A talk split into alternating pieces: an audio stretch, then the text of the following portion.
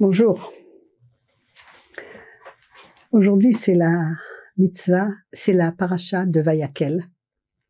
On a presque fini Shemot, c'est très intéressant. Et je veux dire quelque chose de joli du Chafetz Chaim, avec un machal. Vous savez, on dit que le rabbi de Brisk, qui a vraiment commencé une nouvelle façon d'étudier très très très très rarive, très très forte et très extraordinaire. Quand quelqu'un apprend à Brisk, on dit que c'est quelque chose de très spécial. Et pourtant, on parle de l'intelligence du rabbi de Brisk, et pourtant sa maison était ouverte, rien ne lui appartenait. Il avait fait Hefker toute sa maison, c'est-à-dire que n'importe qui qui voulait prendre n'importe quoi, il pouvait faire ce qu'il voulait. Alors on disait que le rabbi de Brisk a caché son chesed sous son intelligence. Et le Chafetz Chaim dont on parlait, c'était un gentil monsieur qui disait pas de la shonara, etc. Le Chafetz Chaim, il a caché sa, son, cerveau brillant sous justement le chesed et, les, et, d'être très religieux et de pas dire de la shonara. Mais les deux, c'était des grands hommes. Alors quelquefois, quelque chose de très simple nous parle bien plus qu'autre chose. La paracha de Vayakel, il y a beaucoup de répétitions. Évidemment, c'est jamais des répétitions, mais c'est pas ici qu'on va expliquer. Mais on parle beaucoup du Shabbat. Vayakel, c'est la fin de Shemot, on parle beaucoup. Sheshet yamim pendant six jours, tu feras ton travail. kodesh. Et le septième jour sera saint. Lachem, pour vous. Shabbat, Shabbaton, la Hashem, kol haosebo melacha yumat. Quiconque travaillera en ce jour sera mis à mort. C'est aussi un autre sujet, c'est à l'époque uniquement dans le désert et tant que le temple existait. Et euh, il faut un repos absolu. Et on raconte que le Rafet Sraïm, était dans une ville où il a vu un juif qui avait son usine ouverte le Shabbat et lui-même il travaillait dans son usine Shabbat. Et le Chafetz est allé chez lui et l'a supplié de fermer son usine pour le Shabbat. Parce que ça s'appelle profaner un jour qui est saint. Et l'homme pas du tout religieux qui lui répond Tu veux vraiment que je perde une somme extraordinaire que je gagne tous les samedis? Ma piton vous voulez, vous, monsieur le prophète vous voulez que je perde cette somme tous les, tous les Shabbats? Jamais de la vie. Et le prophète me l'a dit, tu sais, il pourrait arriver quelque chose de pire, que tu perdes justement ton salaire des six jours parce que tu travailles le Shabbat. C'est-à-dire que tu perds vraiment ta parnassa. Ça veut dire que la Torah, elle n'a pas besoin de nous dire tu dois travailler pendant six jours et tu dois te reposer le Shabbat. La Torah, ça suffit qu'elle nous dise, c'est normal, une personne travaille. Ça suffirait que la Torah nous dise, tous les septièmes jours, c'est le Shabbat. Il faut pas travailler. La Torah nous dit, tu travailleras six jours et tu te reposeras le Shabbat. Qu'est-ce que ça veut dire? C'est pour nous apprendre que si tu veux du travail pendant les six jours de la semaine, dit le Chafetz c'est une façon d'expliquer, si tu veux du travail pendant les six jours, alors c'est très important que le septième jour, tu travailles pas. Si tu travailles pas ce que ça veut dire, les avot melacha, les melachot de Shabbat, il y a des choses qu'on a le droit de faire, des choses qu'on n'a pas le droit de faire, c'est autre chose. Mais si, pour que tu aies du travail les six jours, c'est pour ça qu'il est marqué pendant six jours tu travailleras, mais à la condition, c'est ça que ça veut dire, que le Shabbat tu chômes, tu travailles pas. En tout cas, pas dans les choses que tu as travaillé les six jours. Et, ce juif pas religieux qui lui répond, euh, en se moquant de lui, Mon usine ne dépend pas d'un passouk de la Torah. Plus tard, évidemment, comme plein d'histoires de Russie, tout ça c'était en Russie. Et il y a eu les bolcheviks. Ils ont tout pris. C'était le début du communisme. Ils ont pris le pouvoir. Ils sont emparés de l'usine du, du, juif qui, par miracle, s'en est sorti en se sauvant sans, sans avoir rien. Et il a réalisé que ce que le Chafetz Chaim lui avait dit, c'était juste. Et il lui a envoyé une lettre.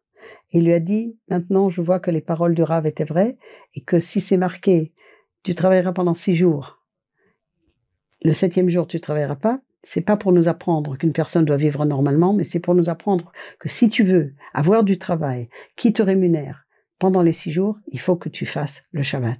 Le Shabbat, c'est une bracha. Le Shabbat, c'est ce qui nous permet de tout réussir. Celui qui veut travailler le Shabbat, disait le Chafetz parce qu'il veut gagner encore plus d'argent, c'est comme quelqu'un qui fait mettre un deuxième euh, robinet dans un tonneau plein d'eau, ou plein de vin, j'en sais rien, et il met un deuxième, robinet parce qu'il veut qu'il y ait plus d'eau qui sorte. Pas il veut plus d'eau qui sorte. Il, il, il c'est sûr qu'il n'obtiendra pas plus d'eau que n'en contient le tonneau, de toute façon. Mais ça, il comprend pas. Il pense qu'avec deux robinets, il aura plus d'eau ou de vin ou de ce qu'il y a dans le tonneau si met deux, s'il travaille aussi le Shabbat. Donc l'exemple est très très est très très bien. D'accord?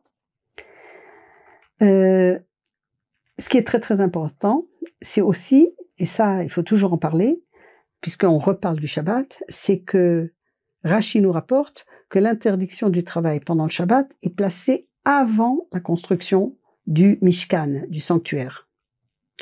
Pourquoi? Parce que euh, la construction du sanctuaire, du sanctuaire ne repousse pas le Shabbat. Et de là, on apprend. Et c'est tellement important. Même si c'est une grande œuvre, quelque chose d'extraordinaire, le, le Mishkan, c'est mettre Hachem dans notre monde, sur terre. C'est très important. Mais c'est quand même interdit de transgresser le Shabbat. Ça veut dire que la fin ne justifie pas les moyens. Et si mitzvah haba al avera, si tu fais, il y a des fois où c'est permis, il y a des choses quand dans la Torah c'est permis, c'est autre chose. Mais par exemple, Moshe Rabbeinu, il a, il devait retourner en, Égypte pour sauver Am Israël, pour les libérer, et alors il n'a pas circoncis son fils, il a failli mourir. Ça veut dire que tu dois faire le maximum, mais tu dois pas décider que la fin justifie les moyens ou sauter les moyens si c'est important avant d'arriver à la fin. D'accord? Et il faut le faire sans compromis. Il y a tellement, tellement de choses qui nous montrent que énormément de Averot viennent parce qu'on a un but qui est formidable, et alors on croit qu'on peut marcher sur des cadavres. On n'a pas le droit. D'accord? Tout homme qui portait dans son cœur, tout celui qui avait un esprit généreux. Ils ont, ils ont apporté pour la construction et, pour tout, ils ont, apporté l'atzdaka.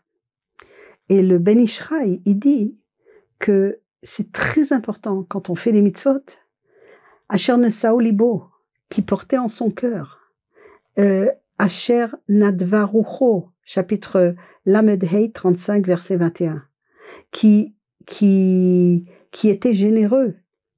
Ça suffit pas de faire une mitzvah parce qu'il faut la faire. Quand on la fait avec simcha, avec joie, quand on la fait parce que c'est pas une obligation, en vérité, il faut le faire parce que c'est une obligation de la Torah, mais pas parce que c'est une obligation triste, difficile, un obstacle à ma vie de tous les jours, mais parce que c'est un privilège, parce que je suis joyeux de pouvoir me rapprocher d'Hachem grâce au mitzvot. Quand on fait ça comme ça, eh bien, à ce moment-là, la valeur de la mitzvah est dix fois plus grande.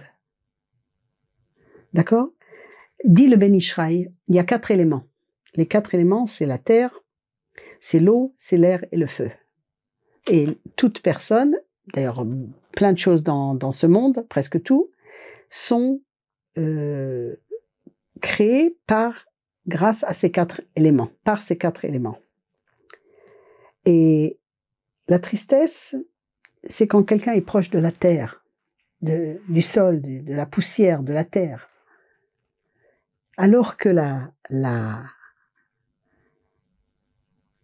joie la joie, c'est, c'est regarder vers le haut. C'est, ça, ça, ça crée une mitzvah complètement différente.